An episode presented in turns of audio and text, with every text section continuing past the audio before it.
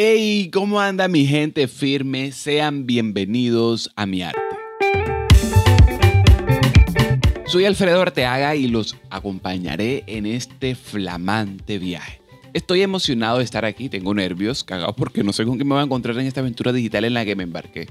Y este episodio es la excusa perfecta para conocernos, familiarizarnos y los quiero poner en contexto. Uno de mis objetivos es que nuestra relación o el vínculo que tenemos no se pierda y poder tener un parche firme donde podamos hablar, compartir, tener la libertad de hacer y decir lo que queramos porque aquí no va a haber censura.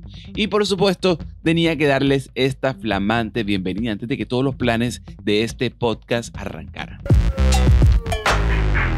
¡Ey, por fin! Por fin esto empezó. y sí, esto era lo que muchos me decían cuando les empecé a compartir la invitación. Y no se imaginan las trabas que pasé para arrancar con este episodio número cero. Ya yo pagué mi novatada y no se imaginan, se me borró el primer archivo. Y este que están escuchando es la tercera grabación y la vencida. Yo soy de esos que tienen la mente que nunca se queda quieta y siempre está dando vueltas, jodiendo, diciendo, pensando. Y yo, ya está bueno, vamos a calmarnos, a canalizar y que la mente se explaya a través de este podcast. Y tenía que aprovechar que estábamos en vísperas de coronavirus, de coronavirus como dicen por ahí. Porque este ha sido un momento que le ha servido a muchos para la introspección. Y sé que es algo que ha alterado la forma en la que vivimos cada día y hemos estado en toque de queda, cuarentena, aislamiento. O sea, yo puedo tener como unos 70 días de estar encerrado.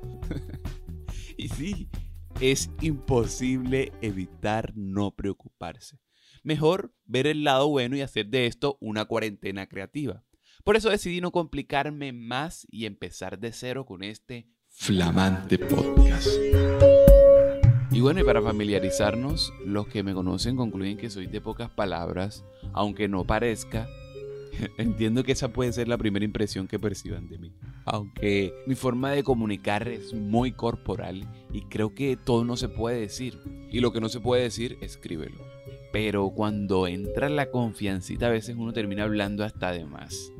Habrán otros que me identifican como José Antonio, un personaje pintoresco de redes sociales, hijo de una señora que se pasa de estricta y tiene una cantaleta insoportable y los que la conocen saben que el arma de conducta de esta señora es la chancleta. ¿A quién no le han pegado un chancletazo? A ver, aquí. Los pelados de ahora se salvaron porque esta generación está protegida por leyes y según los expertos, los niños que reciben castigos físicos tienen riesgo de sufrir trastornos mentales. Pero a mí me clavaron bastante. A mí me dieron pellizco, me pegaban con correa, es más, esto me hace recordar a la champeta de Helio Boom. La historia de un muchachito cuyo nombre es Carlito, que la madre lo tenía coquinado. Pobre Carlito, güey. A mí me pegaban también por no comer, por no hacer tareas. Pero, ¿cuáles serán esas razones por las que una mamá regaña? Bueno, yo, yo, les voy a tirar aquí cinco razones por las que yo creo y ustedes verán si están de acuerdo o no. Bueno, la primera podría ser que uno habla mucho por teléfono. Una segunda razón por la que las mamás se emputan es pelear con tus hermanos. Tercera razón por la que las mamás regañan, yo creo que es el desorden de tu cuarto. Al ver el chiquero, porque así es como se expresa, en el chiquero que tienes en tu cuarto. Otra razón es las visitas en el cuarto. Hombre, las mamás. Estos son lugares sagrados. Las visitas se reciben en la sala, no en el cuarto. Y oye, y ellas, como tú te encierres, eso más las emputa. Déjame la puerta abierta. ¿Cuál es el encerramiento? Pero bueno, no sé qué se imaginarán. Démosla ahí. Una última razón por la que se puede imputar será llegar tarde a la casa.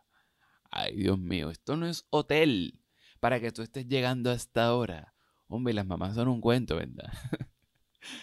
Pero bueno, si no tienes idea de lo que te estoy hablando, de José Antonio y tal, este cuento de las madres, te voy a dejar una tarea y es que vayas a las redes sociales y busques Mildred Cartagena para que conozcas el universo de las mamás del Caribe y sabrás de lo que te hablo y no estés tan perdido. Pero yo creo que todas las mamás en el mundo son iguales. Están cortadas por la misma tijera si no estoy mal. Pero cálmate, esta tarea la haces después de que se acabe el episodio. Bueno, a propósito que estamos hablando de esas razones que hacen que nuestras mamás se molesten, podemos agregar esta ñapa. Es la relación de los padres y la tecnología. Oye, bueno, para el que no sabe, las generaciones se dividen de acuerdo a la edad y cada una de estas tiene ciertas características de acuerdo a su experiencia.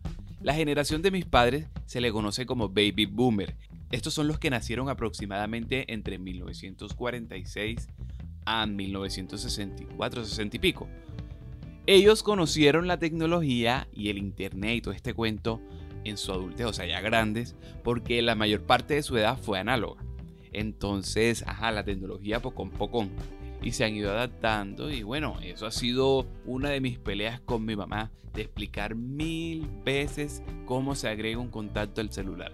Oye, yo le digo, mami, esto es así, así, tú hundes aquí donde dice agregar, pero nada. Igual cuando quieren mandar un mensaje por WhatsApp, yo le digo, mami, no te compliques. Aquí tú hundes, mandas tu nota de audio y listo, te ahorras tanta escribidera y no te enredas tanto. Y ahora manda puro audio. Pero ajá, ya dice que yo no le tengo paciencia. Imagínense. Y esto me hace recordar una anécdota que me pasó recientemente con una de mis tías. Yo había creado un grupo en Facebook para compartir todos los episodios que se hacen aquí en Flamante Podcast. Y no sé, alguna de mis tías compartió alguna de las publicaciones anunciando que ya tenía una invitación, tan, tan. Y ella me ha escrito por WhatsApp oye, por ahí yo vi algo tal que si te puedo llamar. Yo, mierda, que habrá pasado, lo que sea. Yo no fui. Yo, listo, tía, llámeme, no hay problema. Estamos hablando en medio de la conversación. Ella me pregunta, ¿qué es lo que tú estás haciendo? Que vio por ahí un proyecto, que no sé qué, un proyecto nuevo. ¿Cómo es el cuento? Yo, mierda, tía. Yo les voy a explicar, eh, eso son podcasts. Sí, pero ¿qué es eso? No, no entiendo qué son. Explícame a ver. Yo, tía, los podcasts son archivos que se graban, es así tipo formato radio online, que usted los distribuye a través de plataforma y los puede escuchar cuando quiera. En este caso puede ser en Spotify, en Google Podcast. Usted se tiene que suscribir o seguir y ahí le avisan cuando salen nuevos episodios. Anda, pero es que usted sabe que yo no sé esas cosas y tal. Voy a ver acá quién me explique. Yo, bueno, tío, yo le voy a pasar el link y ahí usted sigue las instrucciones para que escuche la invitación que tengo para usted. Ah, bueno, listo. En resumidas cuentas, mi tía descargó la aplicación, no sé cómo hizo, y escuchó la invitación que ya tenía grabada ahí. Total, que fue una experiencia enriquecedora y ya tengo esta tarea, vincularlo más a todo este ecosistema digital. Y a propósito de este emprendimiento, les quiero contar más sobre Flamante Podcast. Esto nace por esos temas que nos atormenta la cabeza y buscando un parche para desahogarme de todo este contenido que se consume día a día a través de nuestras pantallas del celular y dar un punto de vista de todas esas cosas sin sentido o de alguna locura que me dé, le vamos a meter su toque de periodismo porque hay que ejercer la profesión de alguna forma. Y por supuesto le vamos a meter su información importante, que aporte, porque la idea es que nos culturicemos aquí todos tendré invitados, no estaré solo porque no quiero que se me vayan a aburrir. Esto lo haremos entre todos. Quizás hasta tu flamante podría ser uno de los invitados. Por ejemplo, ustedes están viendo la portada de este flamante podcast. Esa ilustración la hizo Leo Cueto. Aparece en Instagram para que vayan y conozcan su trabajo. De verdad muy agradecido con lo que hizo. No me lo esperaba. Me salvó la patria. Y entonces, la idea es que esto lo pulamos entre todos y aquí flamante nos iremos conociendo y cada uno va aportando su granito de arena y en cada episodio iremos descubriendo muchas cosas interesantes de esta aventura, de este viaje en el que me acabo de embarcar. Y la idea es que se monten en este viaje y me acompañen. Ustedes se preguntarán por qué flamante.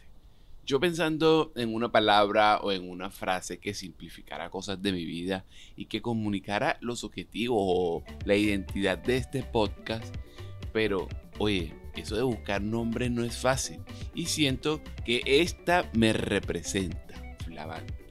Y nosotros tenemos que vivir flamante y estar relajado. Y cuéntame, ¿para ti qué es flamante?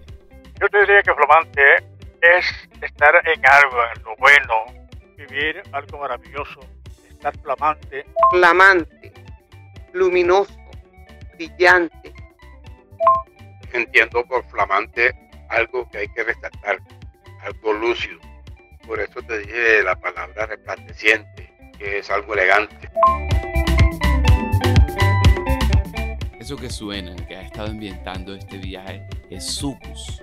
Y es de un artista de acá, Ludwig Watt, que él se le conoce como la guitarra de champetúa.